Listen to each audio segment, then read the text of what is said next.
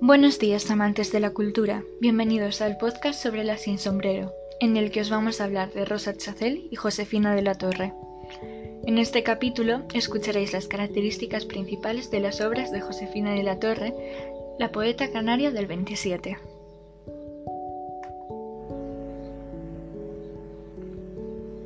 Bueno, eh, mi compañera Sara en el episodio anterior habló de la biografía de Josefina de la Torre, así que yo en este episodio voy a hablar sobre sus obras y sus características. Bien, Josefina de la Torre escribió tanto poesía como prosa. Eh, más poesía que prosa, pero también escribió obras en prosa. Eh, las características de las poesías de Josefina de la Torre son el lirismo, la sencillez y el intimismo. También se caracterizan por el papel de la memoria, el tono sincero y confesional, la descripción del paisaje isleño, ya que ella se crió en las Canarias, escenas de su infancia y juventud, como se puede reflejar en sus dos primeros libros, versos y estampas, y poemas de la isla. En Versos y Estampas eh, son una sucesión de escenas de su niñez en las que la playa, el mar y los juegos tienen un papel protagonista. En 1930 eh, publica su segunda obra, Poemas de la Isla, en la que se aprecia la influencia neopopularista de la generación del 27.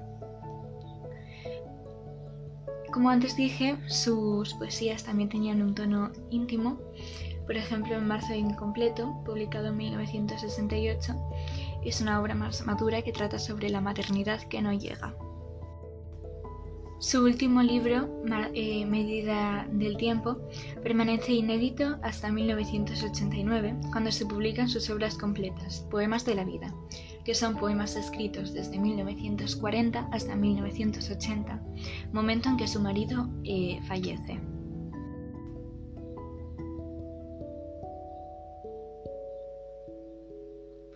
Además de sus obras poéticas, Josefina de la Torre escribió narrativa.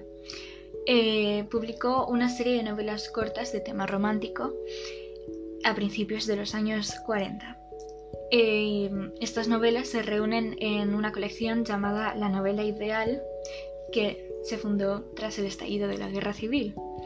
Eh, la publicó, la fundó junto con su hermano Claudio y la esposa de Claudio, Mercedes Ballesteros. Sin embargo, estos libros están publicados bajo el seudónimo de Laura de, de Comínguez en honor al segundo apellido de su padre.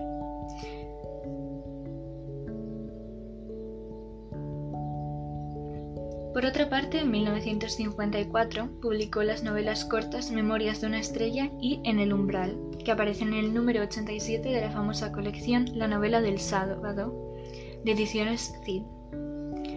Asimismo, realizó algunas adaptaciones teatrales, entre las que destaca Una mujer entre los brazos, de Rafael Materazo. Ahora voy a nombrar eh, algunas de las novelas cortas que escribió y la fecha en la que fueron publicadas. Escribió Idilio bajo el terror y El enigma de los ojos grises en 1938. Alarma en el Distrito Sur fue escrita en 1939. En 1940, La rival de Julieta y María Victoria eh, fueron escritas. Villa del Mar y Matrimonio por sorpresa en 1941. Me casaré contigo y tú eres él en 1942. En 1943, ¿dónde está mi marido? Eh, pues esas son las características de la obra de Josefina de la Torre y algunas de sus novelas.